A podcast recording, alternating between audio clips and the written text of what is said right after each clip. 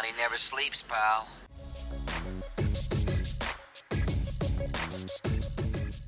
Olá, bem-vindo ao nosso canal de investimentos do Money Report, que você pode acompanhar no nosso site, no YouTube e no nosso podcast. E hoje a gente recebe o Rafael Figueiredo, que no mercado ele é conhecido como Rafi, que vai conversar com a gente sobre as oportunidades da Bolsa hoje. Rafi, bem-vindo, muito obrigado. Olá, obrigado Humberto, obrigado a todos do Money Report, é um prazer estar aqui. Legal, Rafi, rapidamente, se apresenta e apresenta a Eleven, que é a casa de análise independente que você é sócio. Então, meu nome é Rafael Figueiredo, as pessoas me chamam de Rafi, como você falou. Tenho 20 anos de experiência de mercado, é, venho passando por corretoras, ICAP, Ágora Corretora, XP, é, e vim parar na, na Eleven no, no propósito de entender que hoje as pessoas precisam, necessitam de mais informação no mercado, informação com conteúdo, né, para que você possa evoluir quanto investidor ou também como trader, dependendo da sua, do seu perfil de investimento. A Eleven Financial, na qual eu trabalho hoje, é a, a, é a maior casa de análise do segmento B2B. É, a gente atende ao público tanto varejo quanto público institucional, principalmente, que é uma grande vertical que a gente tem hoje, que é dos assessores de investimento. A gente sabe pela regra da CVM que o assessor de investimento não pode dar call. Então a gente tem um universo hoje de 170 empresas sob cobertura, e ultrapassa os 230 se levar o watch, watch list, além das empresas de cobertura, onde a gente consegue é, fazer uma ampla cobertura, principalmente no mercado de small caps, ou seja, e aí não é só rodar o valuation dela, a gente vai na empresa, conversa com o CFO, conversa com o CEO, conversa com o diretor de RI, para entender toda essa dinâmica. Então a nossa ideia é levar uma análise, na, na sua imensa maioria, de fundamentos para a turma, para os dois segmentos e, claro, fazer as recomendações de acordo com o nosso estilo do nosso é, dia a dia. Então, a gente tem essas duas verticais importantes, tanto o público varejo é, e o público institucional, atendendo também bancos e corretoras para segmentos específicos, family offices, às vezes ele quer só um call, às vezes ele quer saber a nossa tese de investimento em relação a algum ativo, ou seja, a gente faz um apanhado completo Somos atualmente no grupo de análise, né? somos atualmente 23 analistas, então é uma estrutura de banco de investimento, só que nós somos uma casa de análise independente, sem, sem é, nenhum é, vínculo com instituição financeira, emitindo nossa análise, nossa inteligência de, de análise. Legal, Rafi. Vamos começar então, já começando de verdade. A gente conversou no início do ano e uma pergunta que eu fiz para você, na época, acho que foi janeiro, fevereiro que a gente conversou, vocês eram a única casa de análise, analista, que recomendava venda em Suzano. Que era uma época que a Suzano era uma das ações queridinhas no mercado, que só subia, estava todo mundo comprando. E vocês recomendavam venda para os seus clientes. Hoje a gente está 26 de agosto, papel da Suzano que chegou a bater acho que 50 alguma coisa naquela época, hoje está 55, 55 está é. 20 alguma coisa, 28, 27 deve estar hoje. Vocês tinham razão Agora vai ser fácil você explicar isso. Qual era a tese de investimento na época que justificava a venda disso, Suzano? Então, é, acho que o primeiro ponto importante, justamente para ser uma casa de análise independente, é estar tá livre desse ruído externo e focar naquela tese, naquela ideia que a gente está focando, que a gente procura é, que esteja acontecendo. Eu acho que um gatilho importante que foi acionado para que, chamou, que chamou muita atenção, que chamou muita atenção da nossa equipe de análise a primeira foi que o papel viveu um boom de otimismo. Uh, lá na época do Joesley Day, que é quem não sabe, né, a bolsa caiu com 10%, fechou o pregão. E eu me lembro que foi ela e a Vale que recuperaram o terreno e fecharam o terreno positivo enquanto tudo caiu. É, porque ela tinha uma receita, porque ela tem receita em dólar, até hoje isso acontece, e ela se beneficiava com dólar forte. Desde então, qualquer cenário de volatilidade alta, incerteza no mercado, Suzano virava um ativo de defesa pelo mercado, um hedge natural é, contra um portfólio que estava ali alocado em Brasil. A partir do momento em que ela começou a ganhar um, um fôlego danado, a gente passa a olhar de maneira mais crítica os, os seus, os seus fundamentos e a recente compra da, da, da, com a fibra, né, a aquisição da fibra, a gente entendeu que ia haver um custo ali de sinergia extremamente alto. E a gente entendeu também, é, na época, que houve um exagero por parte do mercado, no geral, de colocar, de precificar o ativo cada vez mais para cima, colocamos como realidade nos fundamentos as duas empresas juntas. Né? Então, isso contando também com a celulose para mil dólares. Né? E só para lembrar, ela saiu de mil e está hoje valendo 400, 500 dólares. Já reduziu consideravelmente o preço da celulose, foi um dos motivos de a gente não acreditar dessa evolução toda. É, e por fim, essas sinergias tem um custo de, de, sinergia muito forte da fusão e aquisição. Isso vem do Dato, que é meu sócio, estrategista-chefe lá da Eleven, com a experiência de 20 anos de M&A que ele tem em Chicago. A primeira coisa que instalou, ele falou, olha, não vai ser uma combinação simples, já fiz muito M&A na vida, não acho que é simples, o mercado está colocando muito para frente algo que ainda não se materializou. Acho que existe um, um, um solavanco, um tropeço, é, hoje está aí por volta de 28, 27. A gente também não esperava tudo isso, a gente esperava um pouco menos é, é, de, de, queda, mas a gente foi muito enfático mesmo em dizer que aquilo não iria se materializar, por isso a gente deu venda no ativo. Agora estamos neutro, né? Já conseguimos uma boa pernada, foi lá nos 41, agora vamos ficar neutro, ainda com uma situação crítica. Né? É, outra coisa que acho que vale a pena observar é que ela fez uma, uma rodada de, de captação no exterior, se endividou de maneira considerável e seu endividamento é em dólar. Então, parte no mercado, principalmente aqueles que vão pela, pelo costume psicológico, de toda vez que lembrar de, de Suzano, lembram porque é uma empresa que tem receita em dólar, e é verdade, acho que quase 91% da receita dela é em dólar. Então, é óbvio, o dólar sobe, ela acaba tendo uma receita maior. O problema é que o endividamento dela aumentou e é em dólar. Então, não necessariamente é nessa mesma proporção. Então, a gente está neutro, estudando mais o caso, é, entende que boa parte foi materializada, o celulose recuou de maneira significativa e agora vamos ver, vamos esperar um pouquinho para a gente ver se a gente uh, volta da compra de novo, esperar pelo menos uma rodada, pelo menos um trimestre de resultado para entender como é que ela está trabalhando essa dinâmica. Legal, uma coisa interessante que você me falou na época é que muitos analistas não iam recomendar a venda, nem botar neutro em Suzano, mas ia diminuir o preço-alvo. Antigamente Isso. recomendava preço-alvo com preço em 81, em 70, em 60. Aos poucos foi diminuindo até 50, 40. Isso, Isso. de fato também aconteceu, como eu pude ver. Isso, porque na verdade a gente tem uma visão é, bem específica, principalmente quando a gente faz de valuation. Né? Não adianta você simplesmente rodar um valuation numa, numa planilha de Excel sem entender a dinâmica da empresa que está em volta, se conhecer o, o, exatamente o que está acontecendo e o mercado, porque o mercado também vive de humor, vive de timing, vive de momentum, né? Então, às vezes ele é um pouco mais forte, às vezes ele é um pouco mais fraco. Então, é, boa parte a gente entende também, principalmente de empresas que estão é, alavancadas, né? A gente entende que ah, boa parte dos fundamentos acaba acompanhando o preço, né? Então, na minha especialidade, principalmente quando olho, acabo olhando o gráfico, olhando o fundamento, o fluxo ali, e vejo que começa a vir na ponta oposta, isso é natural. E dizer, bom, agora meu preço não é 80, agora eu vou botar aqui para 75, 70. Então, na verdade, eu acho que tem que ter uma convicção do movimento, uma convicção do que, que você acredita, para aí sim começar a mexer naquelas variáveis que vão importar, dentro de um horizonte que seja relevante. Não adianta você carregar um, um, um, um fluxo de caixa descontado para os próximos 5, 10 anos, sendo que a gente tem um desafio enorme pela frente e que qualquer estrutura aí de discussão de reforma ou qualquer discussão mais é, crônica do, do mercado brasileiro que vai afetar a economia, vai ter que remodelar o valor de novo. Então a gente gosta de olhar sempre no horizonte é, que seja ali relevante e não carregar para 5, 10 anos. Esse acaba sendo um diferencial da Eleven. Pensando no longo prazo, você acha que a Suzano é uma boa empresa? É um momento para compra ou ainda está cedo? Você falou que você está neutro. Né? A gente está neutro, é, é, capaz de a gente mudar a cabeça, quer dizer, a gente vem de uma venda no 55, é capaz de a gente mudar a cabeça para o lado comprador. É, porque a Suzano, ela, hoje, ela é muito afetada pelo mercado internacional. A gente vive um período que, sendo verdade ou não, o mundo está preocupado com a desaceleração da economia global. A China passa por algumas dificuldades, que assim, ela tem um PIB de 6%, ela continua ainda com algum crescimento, mas não da mesma maneira como anteriormente, e as pessoas às vezes esqueceram de atualizar esse novo dado. Então ela também segue um pouco mais travada. Gosto do case, gostamos do case.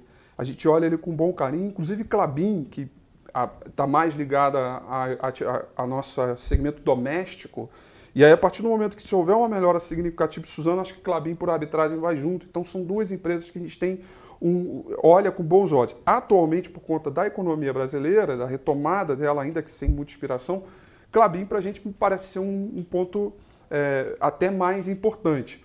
Mas Suzano, a gente gosta dele. Movimento de longo prazo, talvez a gente mude a cabeça e, e fique para o lado do comprador. É uma grande empresa, é, tem uma estrutura muito boa, a gente gosta do segmento, mas é preciso trazer uma nova realidade por conta da celulose que caiu demais nesses últimos meses. Né? Deixa eu te perguntar agora sobre outra recomendação de venda que vocês têm que é Rumo, que é uma empresa que se valorizou demais em três anos para cá. O mercado ainda fala que é uma empresa muito boa, boa capacidade, os juros caindo beneficia a Rumo, tem um Verdade. governo que está olhando para a infraestrutura também beneficiaria a Rumo. Verdade. Por que, que vocês estão recomendando venda? A gente está recomendando venda por conta dos últimos ajustes que aconteceram do guidance da companhia. A companhia ela tinha um, um, um guidance de X, eu não me lembro agora o número de cabeça, mas eu vi que ele colocou um número muito além é, é, na, sua, na sua prévia, muito além daquilo que o mercado imaginava. O mercado chegou até a penalizar ela naquele momento. Depois já voltou. Mas a gente tem uma visão crítica, inclusive, sobre a governança dela. A gente entende, claro, que é uma empresa que ela vai junto com o segmento de infraestrutura. Uh, outra coisa que é importante, né, o Tarcísio, né, o ministro uh, de infraestrutura, está fazendo um excelente trabalho. Uh, então, do segmento no geral, a gente acredita até que, que, que seja uma boa opção de compra. Né? Mas Rumo especificamente, a gente é uma empresa que está extremamente alavancada é, é, e, e, pode passar por alguma dificuldade nesse arranjo. E a gente critica um pouco o lado da governança também, é, pelo que a gente assiste, pelo que a gente vê. Então é um case também que é outlier, né? Não é simples. Você vê lá a maioria das, da, da, é, das casas e dos bancos recomendando compra e a gente está ali um pouco fora dessa curva também. E, e, como é que é? Vocês apanham muito com essas recomendações aí, que é contra o consenso é, do mercado? A gente é muito demandado, né? Porque muitas vezes quando vem aí um, um gestor de um grande asset, né? Um, de um grande fundo, vem falar com a gente, ele geralmente não quer saber qual é o nosso preço de compra ou de venda, qual é o nosso target price, ele quer saber a tese e geralmente ele vem criticar, ele vem trocar uma informação com a gente em relação a o case em si, né? E principalmente aqueles que a gente está dando recomendação de venda, que é um pouco na ponta oposta. Bom, o que, que ele está vendo que eu não estou vendo, né? Então, é, digamos que é um bom desafio, né? E, a gente conversa com gente que tem informação, que se conversa, que, que é inteligente, que troca uma boa ideia. Então é bem interessante mesmo trocar essa, essa dinâmica aí. Legal. Rafi, falando um pouco agora de bolsa em geral, né? tem um, dois lados que estão muito claros agora entre os investidores, entre os analistas. Você tem um lado de analistas que estão muito otimistas, que tão, falam que a gente está vivendo o começo de um grande ciclo que pode enriquecer muita gente, pode aumentar o Ibovespa em 10 vezes, enfim, muito mais. Por um lado, você tem um, um pessimismo justificado pela demora do governo em aprovar as reformas e principalmente o cenário externo que vai ser mais nebuloso do que as pessoas estavam imaginando. Qual é a situação que você vê hoje? É mais para otimismo ou mais para pessimismo? É mais para otimismo. É, é, preciso, é preciso ponderar algumas coisas que são importantes. Eu acho que o momento que está vivendo, que está gravando aqui, a bolsa está caindo, a gente está vivendo um período bem turbulento. Vamos, vamos ponderar as coisas para que eu responda de maneira bem completa. A gente começou o ano com um porre de otimismo, com a bolsa subindo muito intensamente. Logo no, em janeiro, a bolsa subiu mais de 10%. E ao longo do, do período foi tendo as suas correções, etc. Todo mundo esperava que maio, pela própria sazonalidade, que ia ser um mês tenebroso, e fechou ali com alta de 0,7 alguma coisa. É, então a gente vem vivendo um ciclo desde 2016 é, de alta no mercado, reprecificando uma mudança de eixo de maneira estrutural por parte do governo, uma economia liberal, é, focada nas privatizações e o reaquecimento da economia. Uh, mais recentemente, a gente teve um outro rally que foi o que fez a Bolsa bater os 106 mil pontos, um novo recorde histórico do marco, digamos, absoluto. Né? Porque em real, a gente, em, é, quando a gente é, deflaciona o índice Bovespa, está muito longe no topo histórico. Mas sim, houve um, uma boa valorização de mercado é, e muito dela pautado por duas questões. E aí a gente levanta para discutir isso. A primeira delas é o otimismo da reforma da Previdência aprovada em primeiro e segundo turno, muito bem encaminhada para o Senado e provavelmente vai ser aprovada com a questão seríssima dos estados e municípios, porque isso tem um custo adicional para a União que talvez não seja muito interessante. Então, há ali um agravante para ser discutido futuramente. Mas está lá, está bem encaminhada, o mercado precificou muito bem isso. E a outra, que pelo fato de ter uma derrubada, uma, um, uma aprovação considerável na reforma da Previdência, as curvas de juros futuras, todas elas começaram a cair é, fortemente. As curvas fecharam, como a expressão que a gente usa. O próprio Banco Central sinalizou que se houvesse aprovação, era uma, não era uma condição de causalidade, mas ele deixou claro que se as condições ficarem fracas na economia brasileira e tivesse a aprovação das reformas estruturantes, ele tinha espaço para redução de juros. De fato, fez. Saiu de 6,5% e foi para 6%. Então, essa reprecificação e aprovação da reforma levou esse otimismo. Uh, tem um segundo ponto, que é os resultados das empresas do segundo trimestre, também mostraram, corroboraram para um bom movimento é, de, de, de, de, resposta sobre a atividade econômica. Embora o PIB esteja muito fraco, os indicadores de pré-atividade estejam ainda sem muita inspiração, houve algumas melhoras consideráveis. Teve, pelo nosso watchlist lá, uma melhora de 20% dos lucros das empresas, destaque para as empresas ligadas a frigoríficos, principalmente JBS, porque a mesma base de 2000, de, do segundo tri do ano passado foi uma base muito pobre, muito ruim, porque sofreu muito com as gripes aviárias, né, com o comércio, com o fechamento de comércio também vindo da China, etc. E isso melhorou é, o resultado delas. É, e outras empresas ligadas ao segmento doméstico, principalmente aquelas de alta alavancagem, por conta do custo capital. Então, se reduz o custo capital, que a Selic está baixa por um bom tempo, a empresa acaba tendo margem de manobra para retrabalhar ou sua dívida ou trabalhar para dentro dela é possível. Investimento, investir, contratar mais ou segurar um pouquinho de caixa. Por outro lado, a taxa de juros lá fora segue em queda e em alguns lugares até negativo. Então as empresas brasileiras puderam captar recursos no exterior, isso vem acontecendo já há, há, um bom tempo, que é, com essa captação também acabaram recompondo o seu caixa para ter margem de manobra. Então a gente tem um cenário é, bem modesto de recuperação do nosso mercado de capitais. Agora, o que foi na frente, que é isso que a gente precisa separar, é o ciclo de negócios. Uma série de IPOs, uma série de empresas que fizeram follow-ons, com, inclusive com entradas de capital estrangeiro, Fusões e aquisições, está aí o caso que a gente citou da Suzano com a Fibra, a briga pela Netshoes, que foi emblemático para o mercado brasileiro, é, Natura com a Avon, várias empresas começaram a se ajeitar, Serra Brasil com a Allianz, fizeram as suas fusões e aquisições. Então o ciclo de negócio foi na frente. Isso trouxe um otimismo para o mercado, mas o ciclo econômico não.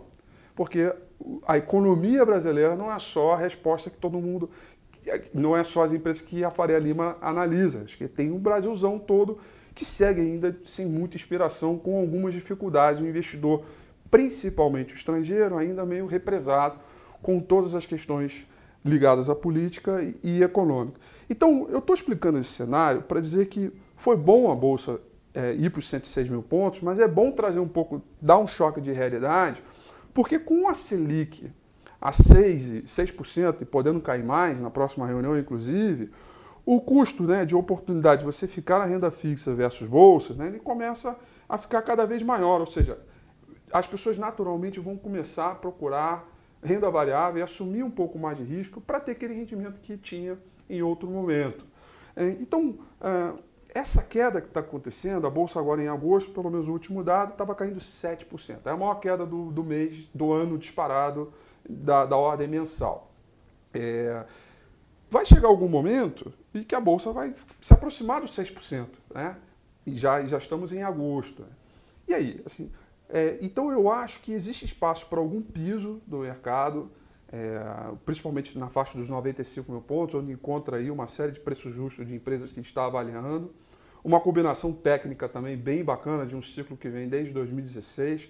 Então, quando a gente faz o que a gente chama de fusion análise. A gente combina tanto o gráfico quanto o fundamento, a ordem macro e compõe ali alguns preços e entende que o 95 pode ser um bom piso, pelo menos com essa visão de curto prazo. Então, dito essa, essa combinação de coisas, a gente está na, na ponta otimista, mas é preciso entender que a demanda para o mercado de energia, mercado de commodities, metais, ela já é um pouco menor. Está aí o preço da celulose que caiu bastante. Há uma preocupação de desaceleração é, na economia global.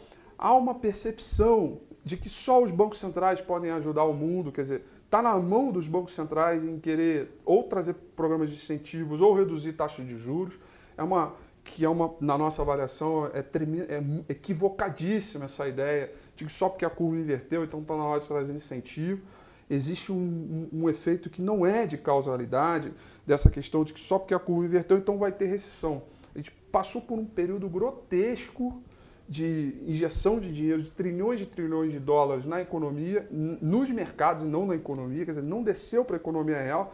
Então isso mudou a dinâmica. A curva de Phillips foi para o espaço, não teve inflação. Só, só, explica o que é curva de Phillips para quem É a relação é de trabalho com, com, com inflação. Né? Então, se tem. É, o, quando você injeta um dinheiro na economia, você entende que vai haver um, um aumento de demanda, né? um aumento de renda. Então você há, há um aumento dessa renda é, é, é, e as pessoas entende-se que com o aumento dessa renda vai aumentar os preços também, né? Só que não aconteceu isso, né? Então na economia americana ela passa por um pleno emprego, uh, tudo uh, forte, a economia segue em pleno vigor. A gente não acha que tem recessão para acontecer. Não vai ter recessão. Europa, a gente Estados acha, Unidos, a gente acha que tem uma desaceleração, porque o próprio sentimento de que vai não vai, isso já naturalmente desacelera o ritmo de atividade. Quem tem ali na mão para investir, segura um pouco para ver no que, que vai dar. Mas recessão, nesse momento, a nossa avaliação é negativa. Tanto Estados Unidos e China, que são duas economias extremamente fortes, seguem sólidas. É, e lembrando que no caso da China, existe um movimento ainda mais interessante, ainda mais forte, que é o seu, o seu próprio consumo doméstico. A China, em vez dela, então tudo bem, já que o mundo quer se fechar para mim, não tem problema, eu vou vender para dentro de casa. Ela tem esse mercado. Então não há essa, essa configuração. É um, é, um, é um jogo de equilíbrio. Eu acho que vai existir um piso no nosso mercado porque a Selic está muito baixa, é, então o de oportunidade vai fazer com que as pessoas voltem para o mercado.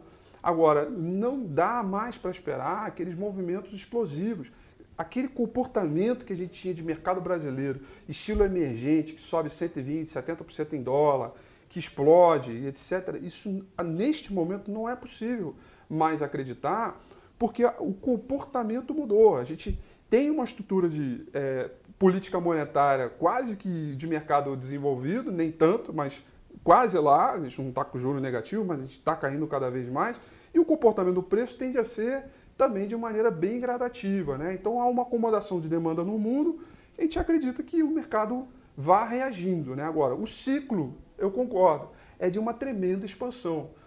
Você tem um ritmo de melhora, é, mas não dá para ficar extremamente otimista, mas pessimista, vai ter uma destruição de valor, acho muito difícil, porque quando se olha a situação fiscal e a, e a questão de expansão do mercado brasileiro contra os mercados é, lá de fora, principalmente em economias emergentes, a gente leva uma boa vantagem. Então, é, é uma, arruma, é uma rearrumação que a gente vai fazendo ao longo do tempo, mas eu estou na ponta mais otimista, então, sim. Olhando para um horizonte de 5, 10 anos, você vê a Bolsa num patamar muito mais alto do que está hoje? Ah, sim. Acho que é difícil. Assim, de novo, com, como a gente trabalha no horizonte sempre relevante, não, difícil você precificar a Bolsa em que níveis vai estar, 150, 200, acho muito difícil de falar mas eu vejo um horizonte de expansão, porque eu estou olhando, ainda assim, eu estou olhando para a economia real com base no que as empresas estão fazendo agora.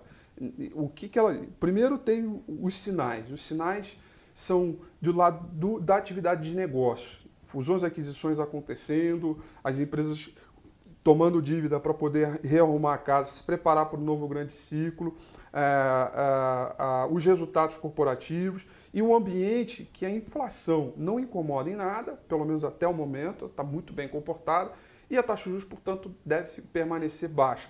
Então, isso traz algum incentivo adicional, mesmo que a gente tenha algumas pressões no mercado internacional. E aí, assim, para concluir, uma recessão do estilo subprime, que já ouço falar por aí, de fato a gente vai sentir aqui de maneira considerável, porque aí não tem jeito. Quando é pânico global, é pânico global, os mercados estão interligados.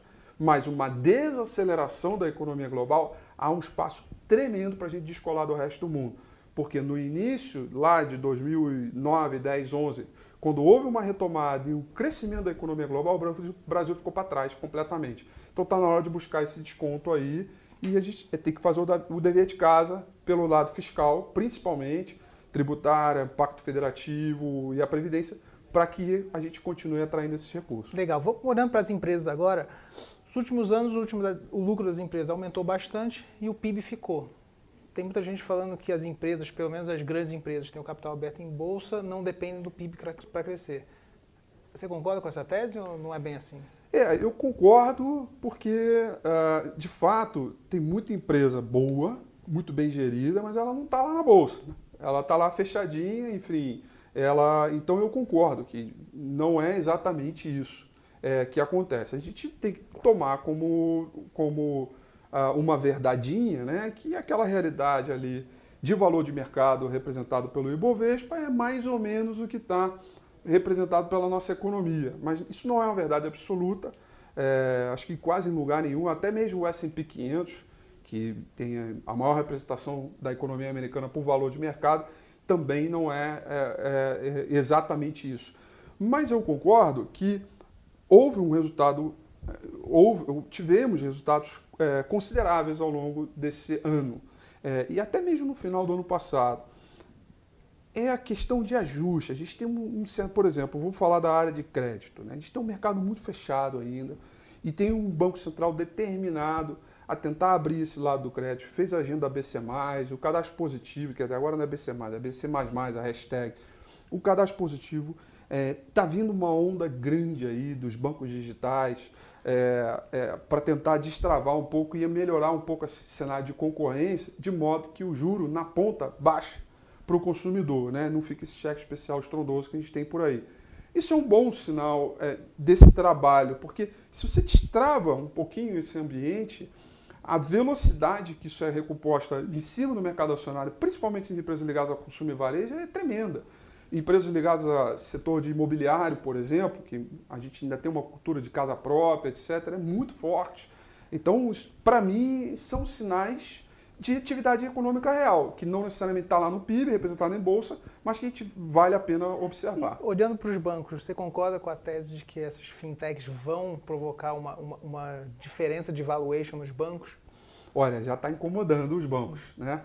Vale lembrar os das maquininhas, né? Tinha lá uma barreira, é, quebrou-se a barreira, caiu o muro, a gente publicou um relatório, no caso sobre a Cielo, caiu o muro, né? E aí pronto.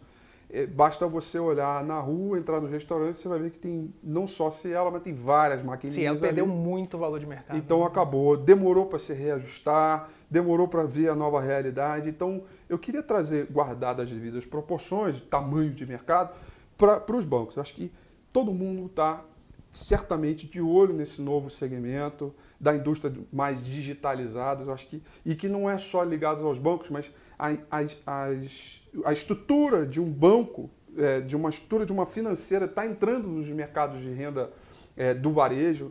Então, Magazine Luiza, se for lá, tá, tem ali o Magalu, Magalu Finance, uma pequena, uma pequena instituiçãozinha de finanças ali, de, de financeira em cima do mercado. Natura também está com aí um novo propósito. É, então, é uma rearrumação. Eu acho que, eu concordo, eu acho que é, não é que vai incomodar, acho que já está incomodando e eles vão precisar é, se, se reestruturar e correr atrás. E afeta o prêmio de risco dos bancos ou não? Olha, nesse momento eu acho que não, porque eles são grandes demais. É, ainda é uma coisa que, sim, existe uma percepção mas eu acho que o prêmio de risco é quando materializa e eu acho que isso ainda não. Eles têm um portfólio ainda enorme, é, conseguem se ajustar, é, não subestimaria a capacidade que eles têm, todos eles, sem exceção, de reaver todo essa, esse movimento. Então, na minha opinião, é uma questão de ajuste. Vai ser uma boa briga para a gente acompanhar ao longo do tempo. Vocês não vão recomendar a venda em Itaú, por exemplo, como tem gente fazendo, não, né? Não, eu acho que ainda não dá. É, tem uma correlação muito forte com o nosso mercado. Então, não, ainda não. A gente prefere Bradesco nesse momento, por ter um, um, um ganho ali marginal, até de performance relativa, mas é, são bancos ainda, é o que a gente falou, tem uma estrutura bem sólida ainda, é, é uma questão de tempo. Mas é, é, a hora agora de começar a arrumar a casa. Não vamos esperar acontecer um fato ou vir uma nova empresa com uma nova tecnologia de modo disruptivo, como é a palavra que as pessoas gostam de falar, para reagrupar. Né? E a gente tem visto outros bancos nessa linha fazendo excelentes trabalhos, na qual a gente também tem recomendação de compra, que já está ali, já está começando a criar valor para os seus clientes final. E é isso é o que no limite importa, importa para todo mundo. Né? Então, estamos de olho. Legal. O, o lucro das empresas cresceu nos últimos anos, o PIB não cresceu, o consumo não cresceu tanto assim. As empresas fizeram o dever de casa, melhoraram gestão, governança, isso justifica o aumento de lucros?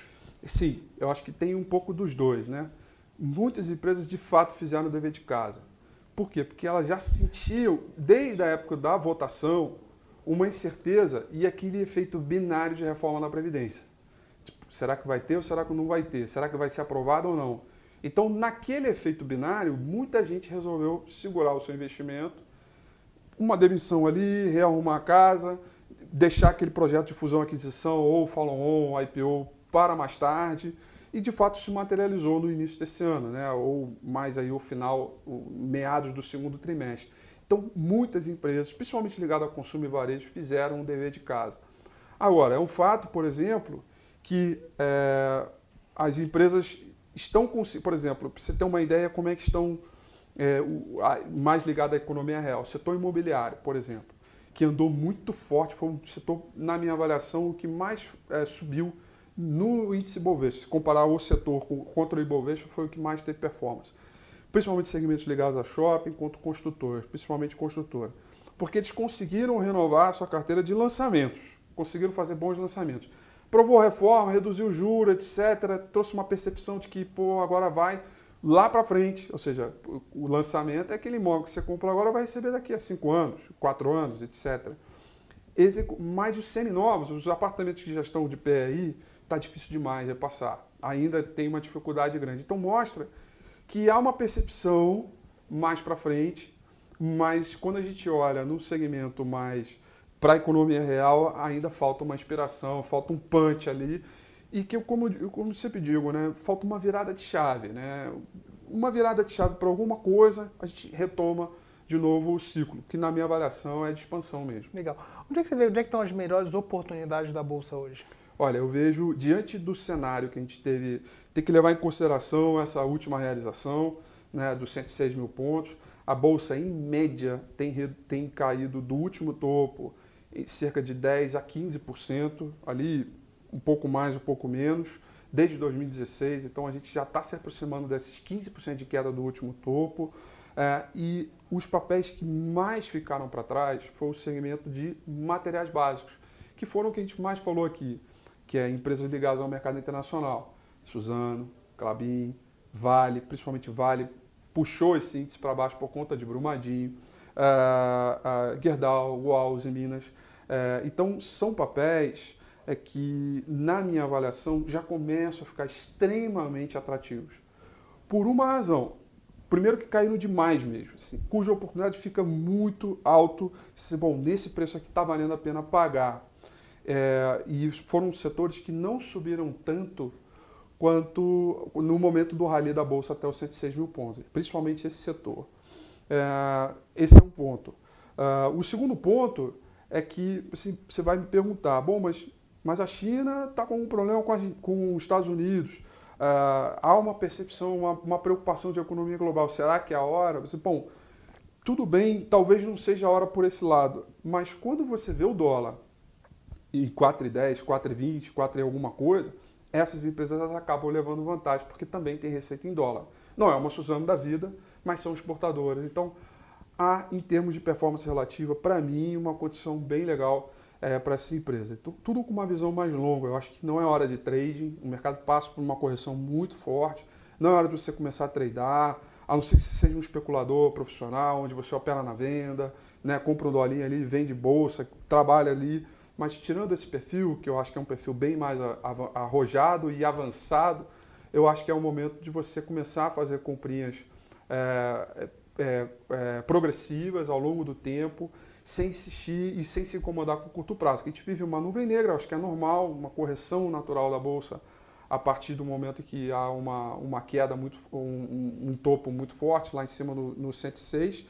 E o outro setor que eu acho que vale muito destacar é o setor industrial, principalmente ligados a máquinas e equipamentos, que, bom, é, não é novidade nem no Brasil nem no mundo que o setor da indústria, principalmente do lado da manufatura, é o que mais sofre. Serviços, o agro do Brasil voando baixo, serviços puxando um pouco o otimismo e da indústria praticamente parada, né?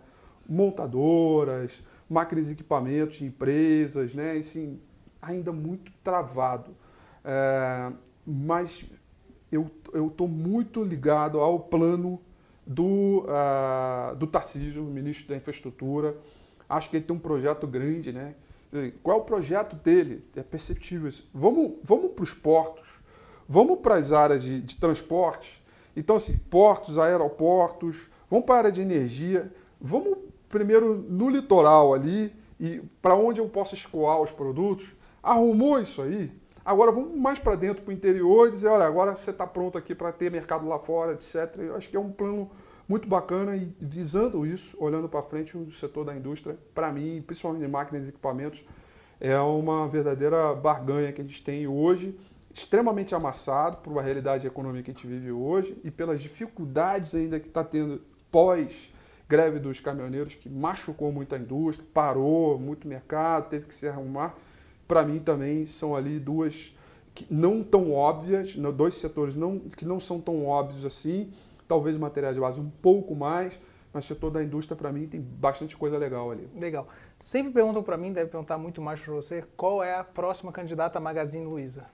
Você tem Olha, uma resposta para isso? Eu tenho. Eu gosto muito de uma empresa que é a PetroRio, que não é, então, assim, Magazine Luiza, todo mundo pensa que é alguma coisa ligada aí a, a, a, o consumo e varejo, né, etc. De fato, o que aconteceu? Assim, a Magazine Luiza, se ela de fato ela mudou demais. Uh, ela fez um dever de casa quando todo mundo passava por uma, uma dificuldade grande. E eu estou vendo isso na PetroRio. Aliás, a gente acompanha ela já tem um bom tempo. Nossa primeira recomendação de compra foi a 4,80, já considerando o split. É, e hoje a gente está com, com, com, com compra para ela. Ela passa por uma rearrumação, porque o mercado, de novo, né, mercado sendo mercado, colocou o preço lá para cima, é, esperando aí que a última aquisição do campo de frade pudesse se materializar nos resultados, e na verdade não, ela teve que se alavancar um pouco mais mas ela fez um dever de casa enorme. Ela, ela tem um lift cost baratíssimo, é, ela tem um mercado que só que são de campos bem maduros. Então é um papel que eu olho com todo carinho é, e que não entregou quase nada de performance, porque está ali um pouco fora da, do turbilhão do Ibovespa, etc. Então é, é, um papel que eu olho com, com, com, bons olhos, principalmente mirando aí o final do ano. É, e, e, mais do que isso, né? Então, se comprou a 4,80, o papel chegou a bater 20, agora devolveu, está 16 e pouco, etc. Acho que se ele dobrar de valor, vai ser pouco para mim, dentro de uma, de uma ordem de rearrumação e também um pouco de melhora é, do mercado internacional, já que ela também está relacionada a isso. Legal. Tem, tem uma ação, uma empresa que é favorita sua, que sempre você gostaria de estar na carteira? Olha, tem, tem uma empresa, Anima Educação. É, numa governança, uma governança espetacular, é, um grupo é, bastante diligente e ela tem, ela fez um dever de casa e ela tem, ela serve também como segmento defensivo. Eu tenho percebido isso. Toda vez que a bolsa dá uma pipocada ali, ela fica quietinha. Hoje que a bolsa está caindo, ela está subindo. É, é, tem tido números extraordinários. É, o, o, mercado internacional tem, tem, olhado com muito bons olhos o segmento de educação no Brasil. E quando eu comparo com as pares, ela está muito disparada na frente é, em termos de, de, de, de, potencial de mercado, né? seja ela expandido para o segmento digital, né? o EOD, ou o que é o ensino à distância, EAD, melhor dizendo, ou, uh, ou para o segmento físico. Então, eu não desvencilharia dela de jeito nenhum. E quem não tem, você recomendaria compra ou não? quem não tem, recomendaria compra, sem dúvida. É uma empresa que está firme.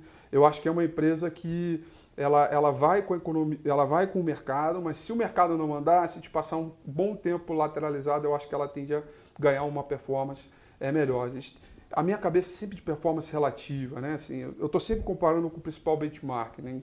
que tem uma percepção que as pessoas, principalmente o público varejo, né? que, que é aquela ação que vai bombar. Mas para mim, uma ação que bomba talvez é aquela que sobe 1% só, enquanto o mercado está caindo 10% ou 5%. Para mim, está bombando. Né? É tudo uma questão de performance relativa. Então, esses ativos, a própria PetroRio, Anima Educação, é, são ativos que, na minha opinião, podem ter essa performance relativa, principalmente no momento de turbilhão de mercado. E na hora da recuperação, elas vão junto. Legal, Rafi. Para finalizar, que dicas você dá para o investidor que está começando esse mercado ou que acha que já entende alguma coisa? Bom, assim, acho que a melhor dica é o conhecimento, né? É, não pode, não, você não pode achar que o mercado financeiro é da noite para o dia, não pode achar que você vai ficar milionário. A gente tem diversas propagandas aí no mundo da internet, né? Que por 20 reais, 30 reais você fica rico. Ó, vem aqui, por 20 reais eu te deixo, eu vou te mostrar como ficar rico da noite para o dia, né? É, que é engraçado, porque lá na Eleven a gente cobre 3.500 reais né, para dizer que é muito difícil né, ficar milionário, mas eu vou te dar o caminho. Então tem sempre um, um, algo que a gente precisa melhorar. O conhecimento ele é a base para o risco, porque está todo mundo falando, né, ó, tem que assumir um pouco mais de risco porque a Selic está baixa, então você tem que ir para o mercado de renda variável para ter um, um rendimento um pouquinho maior do que aquilo que a renda fixa paga. Onde é que está o risco disso? Tem, claro, existe o risco sistêmico, acontece alguma coisa, né? um tipo um Joesley Day, o cisne negro, a bolsa vai cair. É normal, ela vai oscilar. Mas para atenuar esse risco é buscar o conhecimento, né? Ou seja, saber o que você quer fazer, saber o perfil de operação que você quer é, para o seu portfólio. É possível ser conservador dentro de mercado de renda variável, escolhendo empresas, por exemplo, previsíveis. Sanepar, por exemplo. Sanepar é outra que eu teria na carteira é, imediatamente, porque é uma empresa que é um reloginho de resultado, com crise ou sem crise. Está lá o saneamento né, do Sul, vai ter lá bonitinho. É uma empresa que paga bom dividendo, tem, tem uma resposta muito grande, é, para ter uma, uma resposta é, normal, previsível, seja num ambiente de extrema euforia ou pessimismo. Então, é, é, é, possível você ter esse perfil mais conservador. Dizer, enquanto o mercado está lá subindo e caindo, a Sanepar está mais comedidazinha. Você não vai ter ganhos extraordinários, mas você também não vai ter perdas extraordinárias. Então, são boas empresas, por exemplo, para começar. Conhecimento, paciência, um pouquinho de sorte, claro, acho que é normal, a gente vive um pouquinho ali de estar tá na mão certa, na hora certa, fazendo a coisa certa, mas é conhecimento e paciência, eu acho que esse é o caminho. E assim, é, olhar o movimento mais para o longo prazo, estar diante de uma oportunidade, assim, para finalizar mesmo. Eu comecei minha carreira lá na Agro em 2002 e a bolsa subiu de 2002 até 2008 de maneira desenfreada. Você tropeçava em qualquer coisa e ganhava dinheiro. Estamos nesse cenário. Só que ainda não dá para tropeçar em qualquer coisa, embora a percepção de tempo, quando a bolsa saiu de 87 até 106, foi quase isso.